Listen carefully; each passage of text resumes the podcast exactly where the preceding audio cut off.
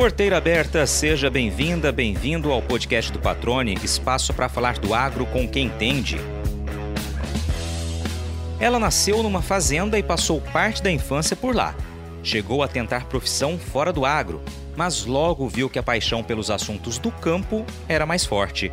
A administradora por formação fez curso de tecnólogo em gestão do agro e MBA em agronegócio, enriquecendo o próprio conhecimento sobre o setor que sempre fez parte da vida dela. Reforço importante para a função que desempenha atualmente, exigindo que esteja bem informada e também saiba como repassar de maneira clara e eficiente ao produtor rural toda a informação que for relevante para ele. Mato Grossense de origem e coração, a Lucélia Avi tem literalmente relação umbilical com o campo. Os pais sulistas vieram para Mato Grosso no início da década de 1980 para trabalhar numa propriedade rural, ofício mantido até conseguirem adquirir a própria terra. A história vivenciada serviu como referência para que ela compreendesse naturalmente os desafios e expectativas que fazem parte da rotina de quem produz alimentos, algo fundamental para que possa argumentar e defender os pontos de vista de agricultores e pecuaristas em discussões importantes que envolvem assuntos que vão do meio ambiente às questões fundiárias, trabalhistas e tributárias, que eventualmente podem interferir no futuro da nossa agropecuária. Lucélia Vi, que legal poder recebê-la no podcast. A gente conversa com certa frequência, né? Já a entrevistei algumas vezes, mas nunca para saber da tua origem, da tua história, né? E realmente do que você gosta de falar. Essa é a ideia aqui. Seja bem-vindo ao podcast do Patrone. Obrigado por ter aceitado o convite de estar aqui nesse bate-papo. Tudo bem contigo? Tudo bem, obrigado pelo convite e espero que eu conte um pouco da minha história e que também possa contribuir para quem esteja ouvindo, né, é, um pouco com o que eu faço hoje também da minha vida. Legal. Você é a gestora do núcleo técnico da FAMATA, Federação da Agricultura e Pecuária de Mato Grosso, ou seja, tem uma responsabilidade grande. E antes de falar um pouquinho da tua história, eu queria que você explicasse, né, o que, que é o núcleo técnico, ou seja, qual a tua função exata hoje ali nessa importante organização que é a FAMATO, que afinal de contas é a maior entidade representativa, né, da agricultura, da pecuária, né, ou seja, das atividades de campo aqui de Mato Grosso. Isso. A, a FAMATO, ela é um sistema né, sindical. É, nós temos a Confederação Nacional em Brasília e, e, as federações nos estados.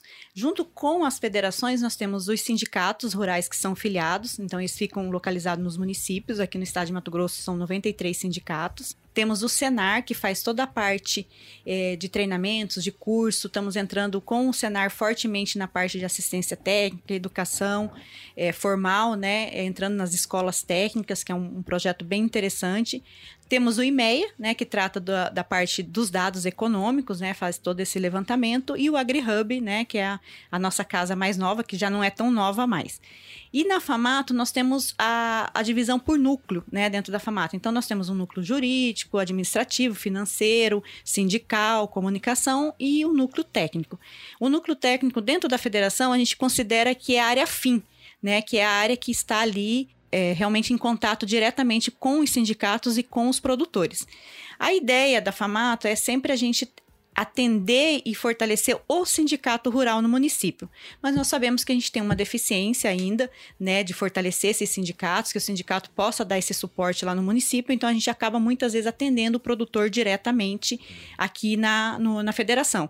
E quem faz esse atendimento é a área técnica. Então, dentro da área técnica no, no qual eu sou a gestora, nós temos uma cadeia de agricultura, uma cadeia de pecuária, de meio ambiente, fundiário, uh, trabalhista e tributário. Então, esses analistas que estão ali na, nessa, nessas cadeias têm a responsabilidade de fazer as análises é, dos assuntos importantes, então, ou de uma, de uma legislação, de uma lei, de um decreto, de uma instrução normativa, ou de algo que saiu novo, que é importante o produtor ficar sabendo. E também tem a, a, a função né, de fazer pareceres técnicos, fazer esses informativos e atender o produtor e atender o sindicato. Então, orientar sobre isso que todo ano sai.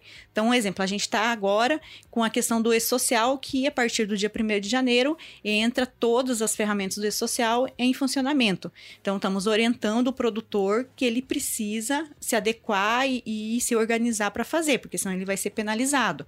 Então, é uma legislação que vem sendo prorrogada a pedido das federações, CNA, e não conseguimos mais prorrogar. Então, tem assuntos que às vezes a gente está tocando há 10 anos e que chega, tipo, ano que vem nós vamos ter que encarar ele, vamos ter que fazer o sindicato ou fazer o produtor entender a importância e o que ele precisa fazer dentro da propriedade. Então a área técnica faz mais ou menos esse esse esse trabalho. Além da gente é, do da Famato em si, de todo o sistema, a Famato faz o papel da representatividade do produtor. Então, quando tem que ir para uma discussão é, política, é a FAMATO que vai, uma, uma, discussão jurídica, ou né, é a FAMATO que faz esse papel do, do sistema FAMATO aqui no estado de Mato Grosso. Então, ah, precisamos discutir é, uma legislação que está na, na, Assembleia, nós que vamos. Ah, temos, tem um conselho do meio ambiente, é a FAMATO que tem a cadeira. Ah, tem um conselho de recursos hídricos, é a FAMATO que tem a cadeira. Então, é a gente que representa o produtor, em geral, no estado de Mato Grosso, em políticas públicas, sempre pensando em defender o produtor naquilo que é possível a gente fazer. Agora ali tem que estar tá com o radar ligado o tempo todo, né? Como você disse, às vezes é uma instrução normativa que sai, algo novo que vem aí que pode ter desdobramentos, né? Então, além desse acompanhamento diário do que está acontecendo, do que está por vir, também tem uma, um trabalho muito intenso de análise de como uma determinada medida pode ou não interferir no setor, né? Isso. É, tem, existe é, projetos de lei ou decretos ou instruções normativas que são discutidos tanto, tanto no âmbito estadual como no federal, dentro desses conselhos, comissões que a gente participa, que às vezes a gente faz 15, 20, 30 versões. Né? Você vai analisando, sugere, manda, o colegiado discute, volta, você faz sugestão de novo e assim vai, até a gente conseguir realmente ter um consenso, né, com a maioria da, das pessoas que estão ali compondo aquela comissão, aquela discussão. E tem coisas que a gente não consegue, né? Tudo para o produtor. Então a gente também tem que ter esse, é, essa, essa sensibilidade de saber quando a gente pode desistir de lutar por aquilo que a gente está brigando e seguir, porque é mais importante o produtor ter aquela, aquela instrução normativa, aquele decreto, aquela lei aprovada, do que a gente ficar discutindo mais um ano, dois anos por causa de um único ponto. Né? E agora existe também o contrário. Ah, tem um ponto que é extremamente impactante para o produtor e a gente não abre mão e se tiver que discutir 10 anos, vai ficar 10 anos discutindo. Que é um exemplo do zoneamento. O zoneamento é uma ferramenta muito importante para o Estado, é importante para o produtor rural, mas ela é uma ferramenta que ela traz um impacto muito grande para o produtor. Então, enquanto ela não tiver é, um consenso e muito próximo da realidade do Estado, não tem como o setor aceitar que seja aprovado. A gente vai lutar até até a hora que a gente conseguir isso. Se não conseguir, pode acontecer a aprovação, mas sem o consenso do setor produtivo. Legal. Só para ilustrar aqui, quantas pessoas trabalham nesse corpo técnico? Então, no corpo técnico, nós temos é, cinco analistas e a gestora, que sou eu. Legal, um time que trabalha bastante aí, né? Trabalhamos bastante, isso mesmo. Legal. Agora, Lucélia, vamos começar contando um pouquinho de você, né? As tuas origens, né? Tua relação com o campo, como começa, vamos lá. Porque isso, apesar de eu já ter te entrevistado várias vezes, é algo que eu particularmente nunca te perguntei, né? Então aqui é a oportunidade, né, de realmente conhecer onde começa a história da Lucélia V. Sei, então vamos lá. É, meu pai é catarinense, minha mãe é paranaense. Eles vieram para o Mato Grosso mais ou menos em 1980, 81 vieram trabalhar numa fazenda em Diamantino. E, e aí de Diamantino eles foram para Campo Novo, né? Mas Campo Novo na época não era Campo Novo, era Diamantino, porque toda aquela extensão de área, Brasnorte, Campo Novo, Sapezal ali era Diamantino. E aí eles foram para uma fazenda trabalhar. Hoje o município que a gente tem a fazenda é Brasnorte, então a gente, é onde a gente, meus pais viveram, trabalharam, a gente tem uma fazenda, tem uma área lá onde eles ficam. E eu sou diamantinense, né? Porque eu nasci lá, então, é, apesar é, de eu não, não, não ter nascido em Diamantino, na cidade de Diamantino, mas a, a, na época a área pertencia a Diamantino, então eu nasci na propriedade. É, nasci com parteira na época. E vivi lá até os seis anos, sete anos na, na, na fazenda.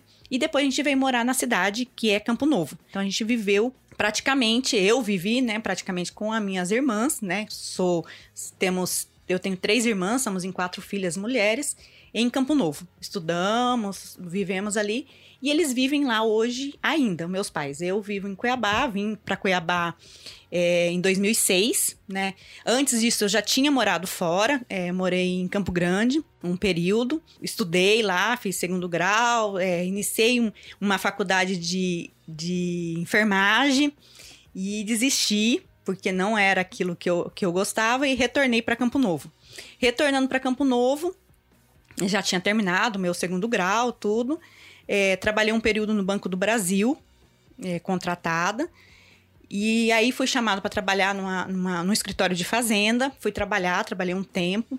Mexia bastante com a parte de algodão na época. Era uma época que o, o algodão estava muito forte, que foi o período de 2004, 2005. Eu trabalhei nesse, nesse escritório de fazenda esse tempo, mas eu sempre tive o contato com o campo, né? Porque eu nasci na propriedade uhum. e cresci praticamente dentro de uma propriedade rural. Não era de agricultura, era pecuária.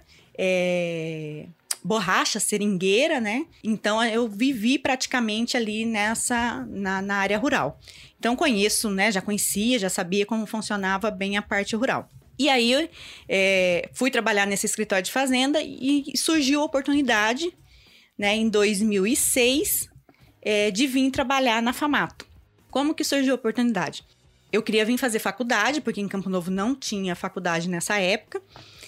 E eu queria vir fazer e tinha um contato, né, é, com o Rui Prado, que foi o, ex-presidente da Famato. Na época ele estava assumindo como vice-presidente com o Homero Pereira. Uhum. E ele falou assim: ah, eu vou ver se eu consigo um, um lugar para você na federação. E aí eu vim, consegui, entrei na Famato é, em, em, início de 2006 como estagiária da Famato. É, na época a gente fa é, fazia todo vamos falar assim, todo, não igual, né? Mas todo o trabalho que o IMEA faz hoje, mas a gente fazia dentro de um departamento da FAMATO.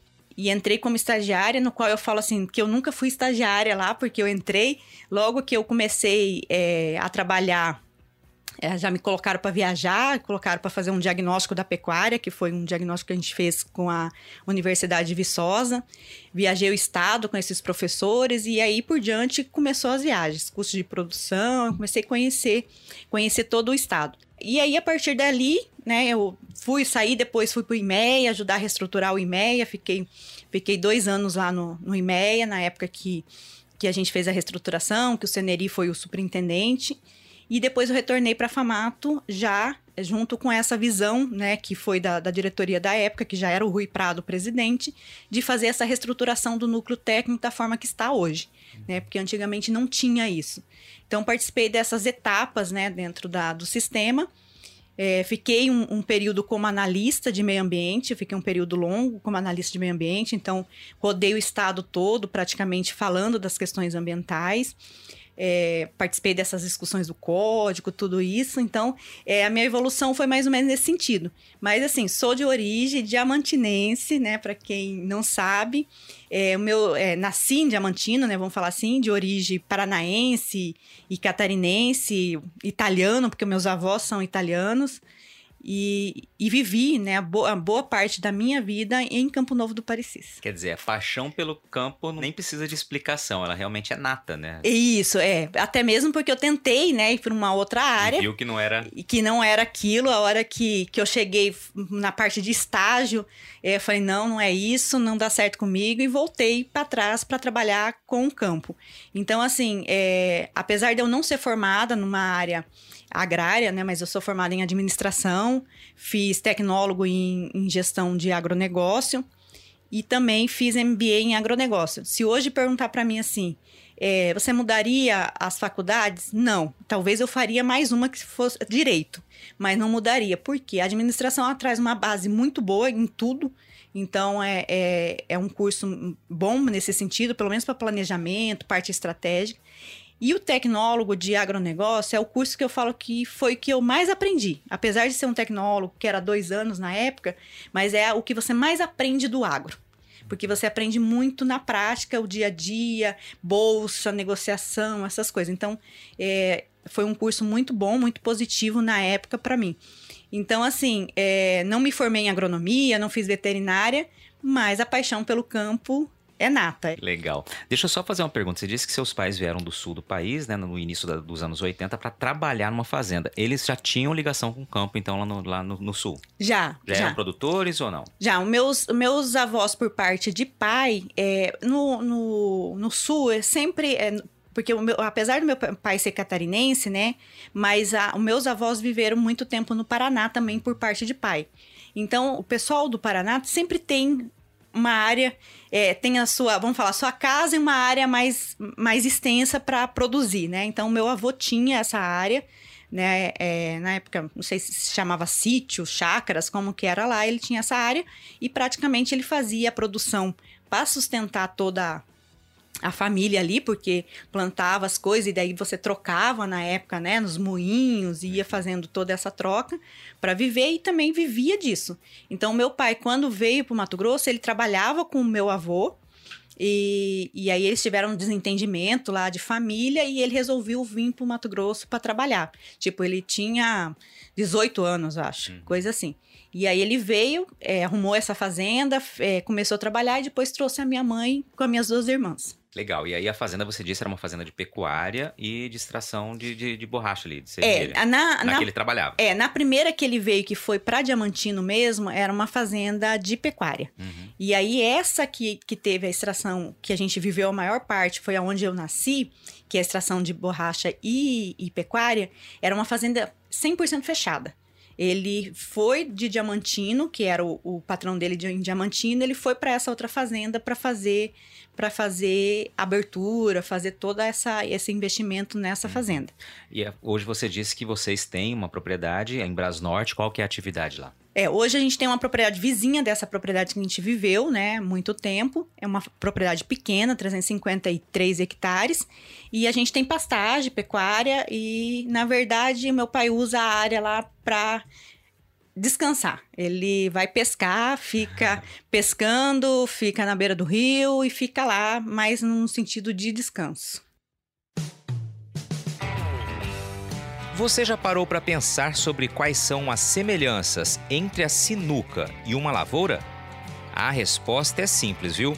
Tanto uma quanto a outra precisam de estratégia, ou seja, não adianta confiar apenas no seu taco é preciso pensar na próxima jogada e de forma inteligente. E é para que você, produtor rural, tenha à disposição as melhores opções para construir a estratégia certa para encaçapar os melhores resultados que a Agrosol Sementes lança agora em outubro as cultivares de soja 2023-2024. O portfólio reúne diversas opções adaptadas a diferentes contextos e realidades de todo o cerrado brasileiro, com as melhores tecnologias dos principais obtentores do mercado. Para saber mais, é só acompanhar as redes sociais da Agrosol e acessar o portfólio pelo site www.agrosolsementes.com.br. E olha, nunca se esqueça que uma safra inteligente começa com estratégia. Então, faça sempre boas escolhas para sua próxima tacada.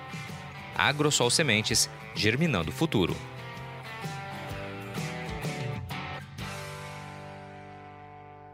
Agora, Lucélia, você está desde 2006 na Famato, ou seja, é muito tempo, né? Realmente é um tempo de aprendizado, de transformação. Você falou que é formada né, em administração e fez os, os outros cursos, MBA, enfim.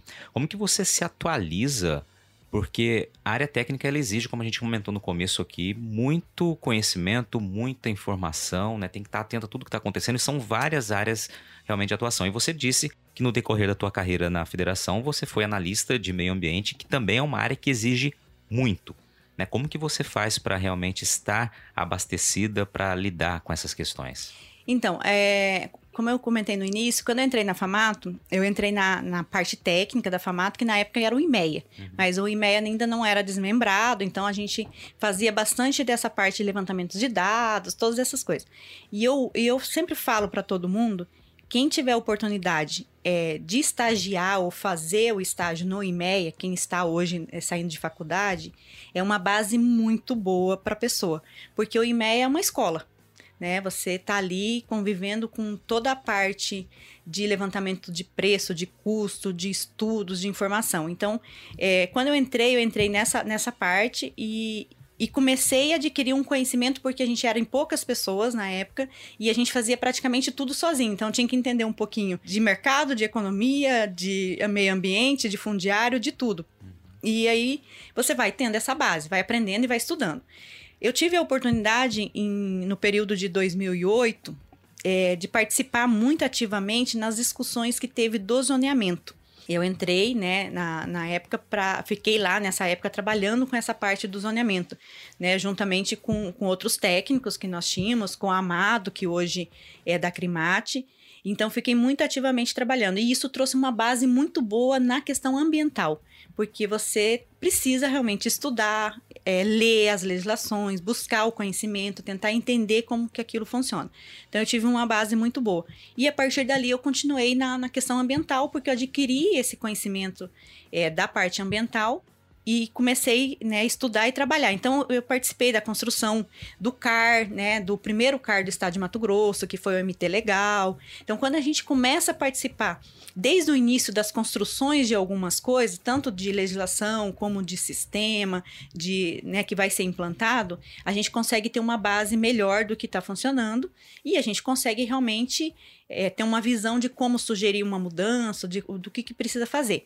Mas, assim, é, se eu falar que é fácil, né, vamos falar, qualquer pessoa formada em administração conseguiria fazer isso? Talvez não, né? Eu acho que é muito da pessoa também, uhum, não é a formação, né? A gente na área técnica a gente precisa muito ter um, um perfil que seja um perfil nesse sentido, dinâmico, um perfil mais comunicativo, um perfil que porque se ele, se ele não tiver isso, ele não consegue é, evoluir, porque é muito. Todo dia, todo dia tem uma coisa nova. Então uhum. a gente precisa ter esse perfil. Então, eu acho que é muito do perfil. Mas a, a como que eu faço para atualizar? Hoje, como gestora, os técnicos meus precisam estar 100% atualizados e 100% sabendo de tudo que está acontecendo. Não tem como não saber. Então tem que olhar diário oficial todo dia, tem que acompanhar as discussões todo, né, as, as discussões que estão acontecendo no estado.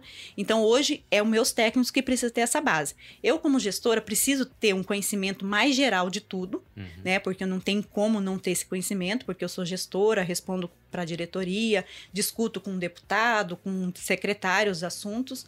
Mas, assim, é, se for um assunto muito específico, um exemplo, ah, um assunto muito específico da pecuária, eu vou chamar o meu analista de pecuária e ele vai ter esse conhecimento e vai conseguir é, esclarecer essa, essa dúvida. Então, a gente trabalha muito nesse sentido. Mas, assim, ler, é, tem que ler muito, tem que estar o tempo inteiro olhando legislações, porque a FAMATO faz o papel de orientação. E a orientação que a gente faz é em cima de legislações, porque são é, regras né, é, legais, né? O uhum. produtor tem que cumprir isso que está nas legislações. Apesar de dar uma orientação, olha, produtor, na sua gestão é melhor isso, ou é melhor você fazer isso para sua pastagem, é melhor isso fazer para sua agricultura, mas é aí é um, um conselho, uma ajuda que a gente está dando, mas a função nossa mesmo aqui é orientar o que o produtor tem que fazer para ele estar legal com a propriedade. Bom, e aí eu acho interessante, Lucélia, porque além de você ter que ter todo esse know-how técnico, né, estar, informado o tempo todo, como você descreveu, tem esse ponto da comunicação, né? Obviamente vocês têm uma estrutura de comunicação que as orienta, né? Treina, você está muito tempo aqui, então você realmente tem essa habilidade de falar e certamente né, passou por treinamentos assim, porque você precisa traduzir o que está escrito em papel, né? Ou seja, aquelas informações técnicas em algo que faça sentido para o produtor. E aí eu trago aqui também uma participação tua recente. A gente estava, eh, estivemos juntos no, num evento técnico em que falou-se sobre algumas questões ambientais ali, na, era um evento sobre suinocultura, em que você acompanhando, assistindo, participou ali também, né, esclarecendo algumas dúvidas que vieram a surgir. Então, esse papel da comunicação também é fundamental na atividade que você desempenha, né? Isso, é, é esse, esse papel da comunicação e do relacionamento, vamos falar nesse sentido, é extremamente importante, porque assim, eu consigo contribuir num evento desse porque eu tenho conhecimento das pessoas que estão ali, né? Praticamente, a gente conhece, convive diariamente com essas pessoas, porque são pessoas que estão discutindo o assunto. E também tem o conhecimento, né? Porque se você não tiver o conhecimento, você não consegue também comunicar de uma forma clara para as pessoas. Então, acho que isso é, são importantes. Essa parte da comunicação, é, como eu falei, eu acho que é muito da, da pessoa. Uhum. E a gente sempre, quando vai fazer processo seletivo, essas coisas, a gente olha muito. É, eu, principalmente como gestora, olho muito mais essa parte do que a parte de formação. Por quê? Porque eu preciso de pessoas que tenham esse perfil.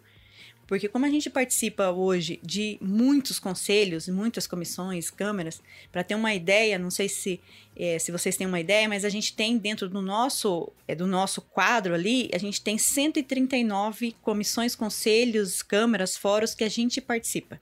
Caramba. pela Famato. Então é muito se você se for tiver analisar. uma reunião por ano de cada uma, já, tá, já lotou a agenda. Já lotou a agenda. Então, e dentro dessa, desses conselhos, a gente está lidando com todos os tipos de pessoas. Né? A gente está lidando com todas as instituições né, da, da sociedade civil, a gente está com o governo, com o governo federal, é, Ministério Público, muitas vezes. Então, assim, a pessoa precisa ter essa comunicação hum. clara e precisa ter esse jogo de cintura para saber lidar com isso, né? Até onde ele pode, até onde ele não pode falar, o que, que ele tem que fazer, o que, que ele não pode. Então, a, a, o, o perfil que a gente precisa hoje na FAMATA é um perfil de pessoas nesse sentido. A gente não leva tanto em consideração é, a formação, né? Tipo, na área tributária. Não, não necessariamente eu preciso ter um advogado, mas se eu tiver um contador ou se eu tiver um administrador que tenha esse jogo de cintura, ele vai se sair bem. Uhum. Né? E principalmente interpretar a legislação. Se não souber fazer isso para poder ter essa comunicação clara com o produtor, é difícil. Não adianta eu pegar um advogado e ele escrever o informativo técnico com a linguagem é, do direito. O produtor que está lá na ponta Exatamente. não vai entender. Então a gente tem que transformar isso é, numa linguagem para o produtor. Eu tive um exemplo em 2014, eu rodei o estado todo falando do Código Florestal. Quando foi aprovado, a gente começou a implementar isso e eu rodei o estado falando sobre esse assunto. E nós fizemos nas regionais da FAMATO uns eventos grandes e levamos advogados para falar na época. E aí depois os produtores falaram assim: Lucélia, eu quero que você venha aqui para falar aquilo que foi falado na, na linguagem do produtor. Então a gente tem isso e a gente tenta trabalhar dessa forma, né? Sempre na linguagem do produtor, sempre que ele realmente que ele vai olhar e vai conseguir entender. Legal, e isso é, é, é fantástico falar sobre isso, né? E é algo que realmente eu admiro, é, porque é uma tradução de fato, né, de assuntos muito densos e a gente tem que lembrar sempre que na outra ponta, ou seja, quem vai receber essa mensagem, você tem produtores e produtoras dos mais variados perfis, né? Inclusive perfis de compreensão, né? E algo vai fazer sentido para ele, tem que ser realmente aquela informação que ele consiga compreender. Então, realmente acho que vale, por isso eu destaquei esse ponto aqui, que eu acho que é muito legal a gente dar esse crédito, né? Realmente ele é importante. Agora, você falou da área ambiental, acho que seria legal a gente trazer um pouquinho dessa temática, porque eu queria que você esclarecesse, né, para as pessoas que eventualmente não saibam, né, que não tenham ligação com o campo, que estão nos ouvindo aqui, qual a realidade ambiental de Mato Grosso, né? Ou seja, a gente é um estado que lidera a produção agropecuária, né? Estamos né, realmente nos, nas pontas quando a gente fala em exportação. Tem aquela matemática que diz que se o Mato Grosso fosse um país, né, seria, se eu não me engano, o quarto maior produtor de alguns produtos. E a gente tem mais de 60% da nossa área ainda preservados. Eu queria que você falasse um pouquinho sobre isso. Então, eu vejo que o estado de Mato Grosso, né, dentro do, dos estados é, do Brasil e, e, da Amazônia Legal, que se a gente entrar na, no critério da Amazônia Legal, que são nove estados que estão na Amazônia Legal e que tem uma restrição muito maior do que os demais estados, e apesar do estado de Mato Grosso é, não ter a mesma característica dos estados da Amazônia Legal, e é uma coisa que a gente discute bastante esse assunto, a gente sabe que isso não, não tem como voltar atrás, mas é, é um assunto assim, como que eu tenho Goiás, Mato Grosso do Sul, que são meus vizinhos, é, e a reserva legal deles é 20 e a minha tem que ser 35 e, e 80. Então, assim, é, tem essa discussão, isso é muito. É, é bastante discutido, mas é uma coisa que eu acho que a gente não consegue retroagir. Talvez a gente consiga melhorar algumas coisas, mas não consegue retroagir nesse sentido. Né? O, o bom seria o Estado sair da Amazônia Legal, mas isso a gente sabe que não vai sair. Então, o que, que eu vejo do estado de Mato Grosso? Eu vejo que é, na questão ambiental ele está muito à frente, é, em termos de regularização, em termos de proteção.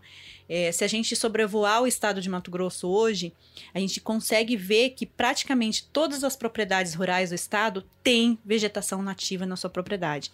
A gente consegue ver hoje praticamente que a gente não tem passivo de área de preservação permanente no estado mais. A maioria dos CAR que vão sendo analisados, a gente não vê uma pendência de falta de APP, de área de preservação permanente na, no entorno dos rios. É raríssimo. Por quê? Porque o Estado saiu muito à frente já há muitos anos discutindo essa questão ambiental. E os, os proprietários foram se regularizando, se adequando e foram fazendo. Temos problema com reserva legal? Temos mas não é um problema também que eu acho que isso impacta na questão ambiental do Estado. Eu acho que o Estado tem mais de 60% preservado, é, é um Estado produtivo, né? A gente faz aí três safras, né, por ano é, usamos tecnologias é, muito é, de ponta realmente, o proprietário está muito atualizado, principalmente os proprietários da agricultura, o da pecuária está indo nesse caminho, é, estamos trabalhando isso com, com os produtores da pecuária também. Então eu vejo que, é, para mim, o estado de Mato Grosso não tem problema ambiental. Essa é, é a minha visão. Nós temos um problema hoje de regularização, que é uma parte documental. Para mim, é, a minha visão é essa. Hoje, se chegar dentro de uma propriedade rural, a, ele não tem um problema ambiental é, na propriedade. Ele precisa regularizar a parte documental daquela área, daquela propriedade dele. E que é onde a gente sofre bastante porque existe uma morosidade. Uhum. Né? Existe uma morosidade tanto na parte de regularização fundiária, né, que é um, o primeiro passo para você conseguir ter uma regularização completa da parte ambiental, e temos a morosidade também na parte ambiental. Então, muitos querem fazer, querem fazer certo, mas a gente tem essa morosidade da parte documental, que é uma coisa que a gente precisa trabalhar muito com o governo do estado. Eu vejo que a gente tem alguns problemas ambientais, temos, e aí eu vou muito mais para a parte talvez urbana. Se a gente pegar um exemplo, o município de Cáceres, o município de Cáceres está praticamente do lado do rio. E o município de Cáceres precisa trabalhar uma regularização de como fazer a conciliação do município com o rio, com a parte de esgoto, com a parte de saneamento, tudo isso. Como que ele faz isso? É um desafio para o município.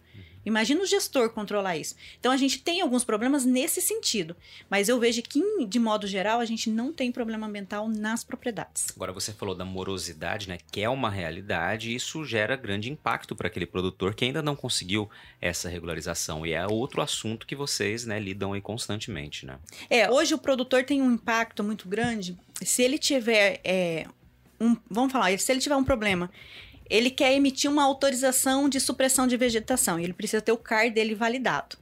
Né, analisado e validado para ver se está tudo certo a questão de reserva legal, de APP, se ele realmente tem aquela área de, de vegetação para ser suprimida, tudo isso. Então, existe uma morosidade em todo esse processo. Quando ele quer fazer é, um, um, outro empreendimento, né, um, é, uma atividade dentro da propriedade, algo nesse sentido, ele precisa ter um documento ambiental, ou um cadastro, ou uma licença, ele precisa ter esse documento. Sem esses documentos, ele não consegue ter um, um crédito no banco, ele não consegue um financiamento. E hoje, pelas restrições de mercado, se ele não tiver pelo menos o CAR e a licença, vamos falar de pecuária e agricultura, ele não consegue vender o produto dele também. Então, é, ele precisa realmente de uma agilidade do, dos órgãos, né, principalmente do órgão ambiental, para que ele consiga continuar trabalhando. E se ele não consegue trabalhar, não é só ele que tem um, problema. O Estado todo tem um problema, porque cai, vai cair, vai afetar a arrecadação, vai ter o problema de social, questão de trabalho, aquele município talvez é, tenha um problema social. Então, assim, a gente tem que olhar no todo. Ah, não é o produtor que está sendo só, só o produtor sendo penalizado. Toda a sociedade daquele município está sendo penalizado. Porque se eu diminuir a minha atividade ou eu não conseguir produzir naquele ano, eu vou diminuir o emprego. Diminuindo o emprego, está diminuindo todo o poder de compra daquele município e, e, assim vai. Então, a gente tem que olhar toda uma cadeia. Então, o, o produtor hoje, ele é a figura mais importante dentro do estado de Mato Grosso, que é um estado agro. Ele tem que estar tá funcionando corretamente trabalhando para gerar os outros, as outras arrecadações, empregos e assim por diante. Legal. Você mencionou durante o início da entrevista, como exemplo né, da área de atuação de vocês, a questão do zoneamento. E esse ano falou-se muito sobre o zoneamento, né? Eu queria que você trouxesse uma análise do que foi esse ano e do que a gente pode esperar para o ano que vem com relação a essa temática. É, zoneamento, hoje a gente chama zoneamento de 2018, né? Porque nós temos o zoneamento de 2008, que foi aquele que foi trabalhado, feito diversas audiências públicas, seminários técnicos. Foi votada a lei na Assembleia Legislativa em 2011 e tivemos vários dispositivos da lei suspenso por uma decisão, por uma liminar, depois por uma decisão judicial, no qual é, pediu que o Estado fizesse uma perícia né, desse zoneamento todo. É, em 2015 foi feita uma adequação, um novo, uma nova proposta de zoneamento que foi apresentada para a gente em 2018. Essa proposta, é, apesar dela ter vindo com, a, com algumas atualizações, mas ela é uma proposta que impacta muito o setor produtivo. E quando eu falo setor produtivo, não é só o produtor uhum. da agropecuária, mas sim a parte da indústria, do comércio, mineração, madeira, tudo isso. Então, é, a forma que ele veio desenhado, né? E quando a gente fala o zoneamento desenhado, por trás daquele mapa que é apresentado o zoneamento, por trás daquelas diretrizes que, que são os pontos que, que atrás essas restrições ao produtor, tem toda uma parte de estudo, né? Então, é, a forma que foi desenhado o mapa do zoneamento de 2018 é muito impactante para o produtor. Então, nós fizemos ações, trabalhamos com o governo, pedimos que, que esse zoneamento não fosse, não, não entrasse em pauta é, para ir para a Assembleia Legislativa. A FAMATO faz parte da Comissão Estadual do Zoneamento. É, apesar do setor produtivo ter só quatro cadeiras lá, né? Mas a gente faz parte, estamos lá trabalhando ativamente e começamos a é, conversar com o governo, com os deputados, para que esse zoneamento não fosse aprovado dessa forma. Esse zoneamento de 2018 foi até interessante porque, assim, nenhum dos setores que estão dentro da, da comissão do zoneamento estavam contentes com a proposta do zoneamento. Então, foi até é, mais, mais tranquilo de conseguir é, trabalhar uma adequação, trabalhar uma revisão desse zoneamento. O governador Mauro Mendes, no ano passado, é, entendeu essa demanda e, e, a necessidade de fazer essa revisão e, a, e contratou a Universidade de Viçosa para fazer essa revisão. Então, nós estamos num período de revisão da proposta do zoneamento. É, os professores é, da Universidade de Viçosa, eles vão fazendo por partes, da parte de cadernos, né? Porque por trás, igual eu falei, por trás um mapa, diretrizes, isso aí tem toda uma parte de estudos. Apesar dos estudos, é, a base desses estudos são bases muito antigas, que foram os primeiros é, levantamentos que foi feito no estado de Mato Grosso, mas vem sendo atualizado e trabalhando para ver o que, que, precisa ser feito. E hoje nós estamos numa fase é, de análise desses cadernos. Então, a Universidade de Viçosa foi contratada por um ano, agora foi feito um aditivo prorrogando esse prazo para poder finalizar, porque realmente é muito complexo e não, não iria conseguir finalizar em um ano. Então, hoje o que nós temos é os cadernos de dados, de indicadores, que vai ser construído a, a base, que é o mapa, onde realmente o produtor consegue ter uma visão do, de como ficaria a região dele, de como ficaria a propriedade dele, como que isso seria. Então, esse trabalho, eu acredito que no início, máximo março é, do ano que vem, a gente tenha esse trabalho já em mãos. E aí eu vejo que tendo esse trabalho, a gente, como representante do produtor dentro da comissão, a gente vai ter que trabalhar isso é, nas regiões. Então a gente vai ter que ir para regiões, conversar com os produtores, conversar com a sociedade. Acho que é, tem que ter esse conhecimento, é, entender a necessidade ali, se está correto, se atende, se não atende para depois a gente voltar e, e chegar num consenso para esse zoneamento ir para a Assembleia para ser votado. E todos os setores provavelmente vão fazer isso. Uhum. Então, as ONGs vão fazer, a parte indígena vai fazer, todo mundo deve fazer esse trabalho. E aí, no final, a gente vai ter que sentar na comissão né, consolidar isso e ver se realmente consegue chegar, chegar num consenso.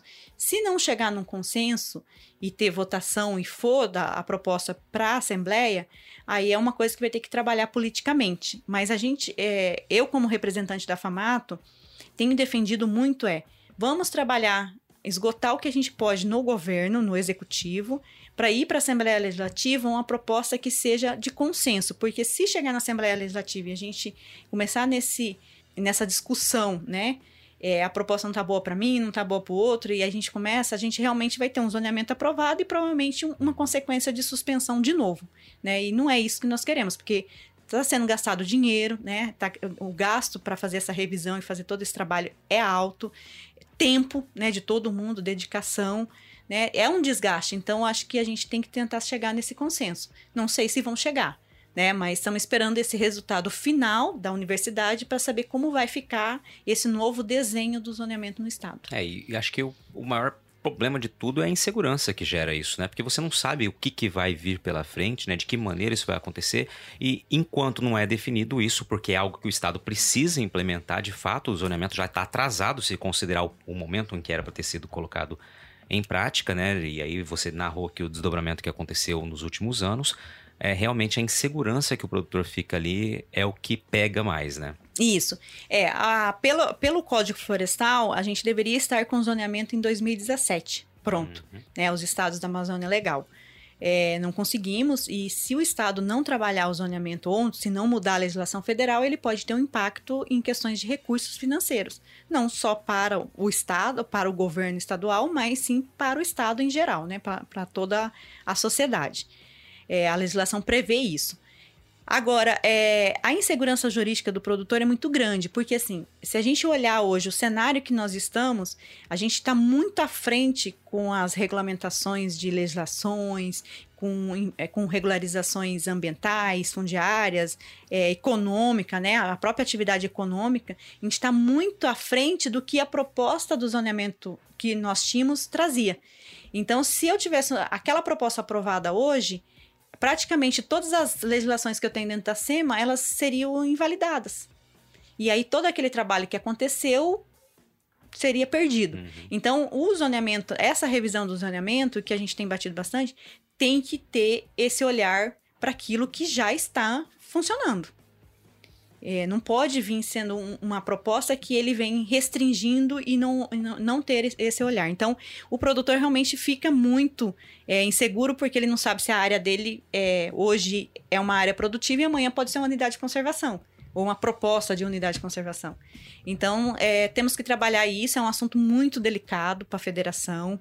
É um assunto que realmente falou de zoneamento, o estado inteiro, o produtor conhece o que é o zoneamento, porque eles participaram muito ativamente é, nas discussões de 2008.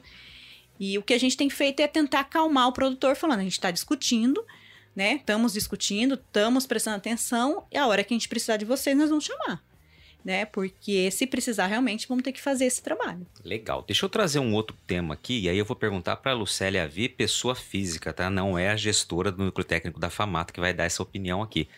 Mas você falou em assunto polêmico e tivemos recentemente um assunto que gerou muito desconforto é, e reclamação, pontos de vista diferentes, que foi a declaração do Mauro Mendes, nosso governador aqui, na COP27 no Egito, né? Quando ele mencionou que seria interessante uma proposta para radicalizar, né? Ou seja, quem cometer a prática de desmatamento ilegal, né, não só aqui em Mato Grosso, mas levando essa proposta para o governo federal, essa é a sugestão dele, que a terra fosse né, é, é, confiscada, aquela área fosse confiscada, a exemplo do que acontece, do que a lei é, obriga, né, quando é plantado, por exemplo, é, plantas né, que vão gerar aí droga, entorpecentes, enfim, que foi inclusive o exemplo que, que o Mauro Mendes usou.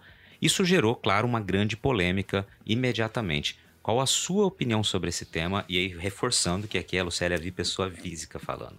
É, o que, que eu vejo sobre esse tema? É, eu entendo até a, a, a, fala dele, né? Ele estava numa COP. É, na COP você discute. Eu não, nunca tive a oportunidade de participar de uma COP fora do país, mas eu participei da Rio Mais 20. E a gente, quando a gente vai nesses eventos, a gente entende um pouco como funciona. E ele estava participando de uma COP no qual é, a gente sabe que a pressão é, externa, que é uma pressão não. Eu não vejo que é uma pressão para conservar o meio ambiente ou para preservar, mas sim uma, uma, uma discussão de mercado, né, para você criar barreiras, né, porque o, o, o Brasil é um país que tem aonde tem como crescer muito mais, né, e fazer muito mais e todo mundo olha para nós, olha para o Brasil. Então eu acho que ele estava num momento é, que tinha essas discussões e, e ele acreditava que ele fazendo esse, esse discurso lá seria bom de uma certa forma para a imagem do Estado. Só que quando isso chega para o produtor rural do Estado de Mato Grosso, é, ele se assusta. Por quê?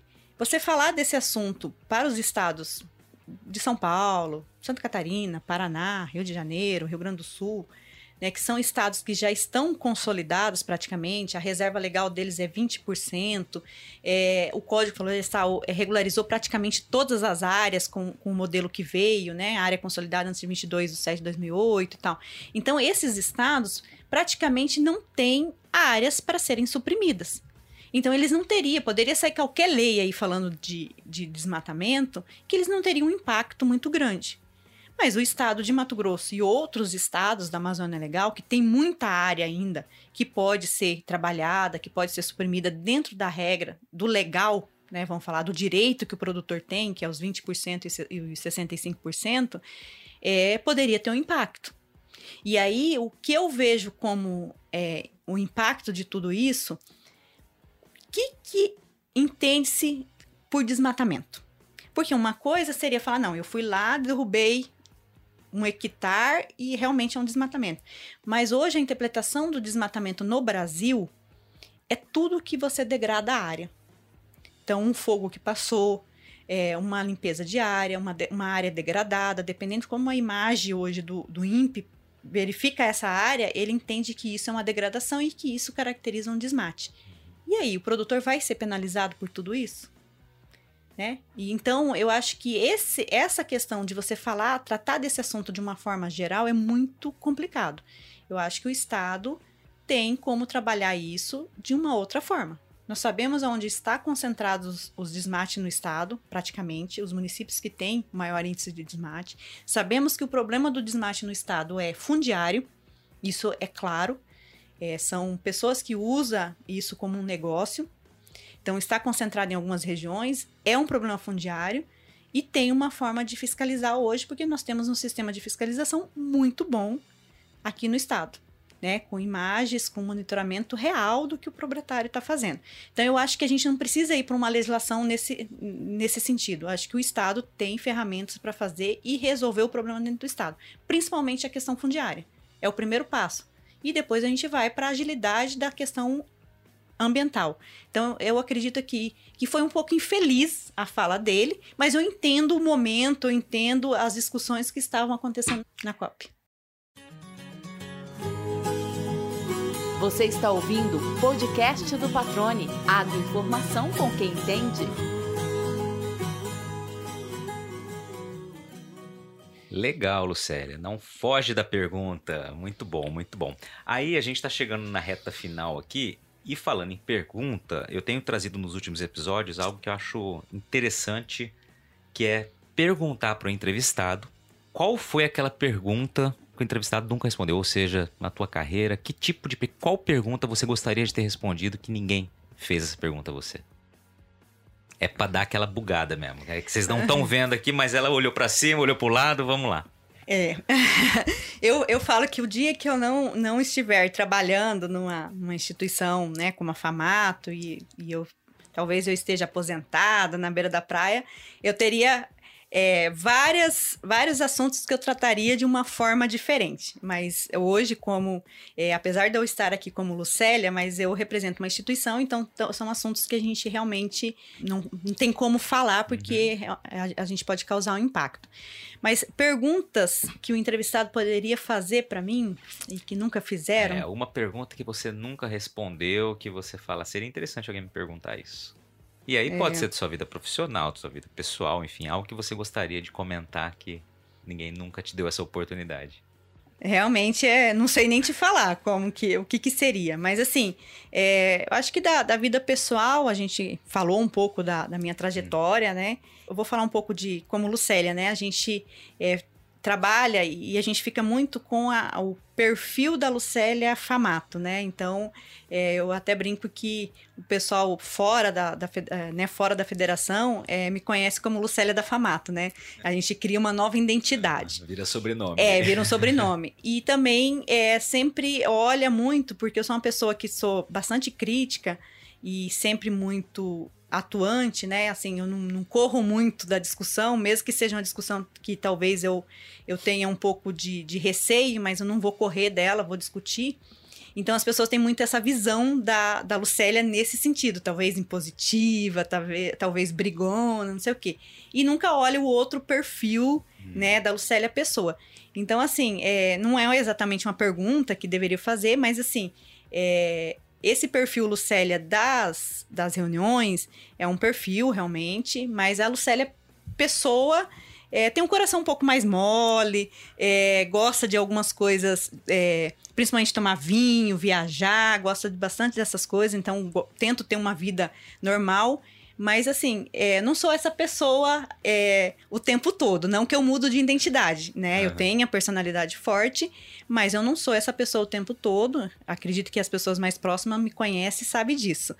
Mas é, talvez isso, talvez essa pergunta, né? Se eu sou isso, se eu sou essa pessoa o tempo do, todo. O tempo todo, talvez isso, né? Pensando no lado pessoal. Legal, é interessante você trazer esse ponto, porque realmente, né, você acaba ficando, né, quando se envolve durante muito tempo com determinada, uma determinada área, uma determinada atuação você acaba tendo como um sobrenome, como a gente brincou aqui, né? O, o teu, a tua profissão realmente. E muitas pessoas sim vão entender que aquele perfil é o mesmo, inclusive, na vida pessoal. Então ficou aqui um espaço bem legal. Você trouxe uma curiosidade aí que é, de fato, né? Não são personalidades diferentes, mas são duas maneiras da Lucélia atuar no dia a dia profissional e no dia a dia pessoal. Muito legal. Foi difícil, mas chegou lá, né? Muito bacana. Lucélia, eu quero te agradecer. De verdade, o tempo passou rápido aqui. Estamos quase 50 minutos de conversa. Obrigado pela participação, por ter se aberto, né, discutido temas aqui tão fundamentais e que eu sei que são, são realmente é, é, muitos deles geram desdobramento, então tem que ter realmente uma cautela na hora de falar de alguns assuntos, mas você respondeu aqui com muita clareza como você tem feito desde que eu te conheço. Obrigado pela participação, pela disponibilidade de tempo, mas acima de tudo pela confiança. Te agradeço foi um prazer conversar contigo. Obrigado, Patrone, por me convidar para participar. E, e, eu acho que é muito importante a gente falar um pouco né, dessa trajetória, desse conhecimento, justamente pelo que eu falei no final. Né? As pessoas às vezes conhecem a Lucélia da Famato, né? E não conhecem a Lucélia realmente é, como eu nasci, da onde eu vim, essas coisas. Então, muito interessante. E aí, gostou do bate-papo? Então dá aquela força e compartilha essa entrevista com os seus contatos. E olha, aproveita para mandar aquele feedback dizendo o que você está achando do podcast do Patrone. Pode criticar, elogiar, sugerir temas e pessoas para dividir boas histórias aqui nos próximos episódios. É só enviar uma mensagem lá no Instagram para @luispatrone que a gente troca uma ideia, viu? Então, gente, sucesso da porteira para dentro, força e fé da porteira para fora e vamos que vamos. Você ouviu o podcast do Patrone, agroinformação com quem entende.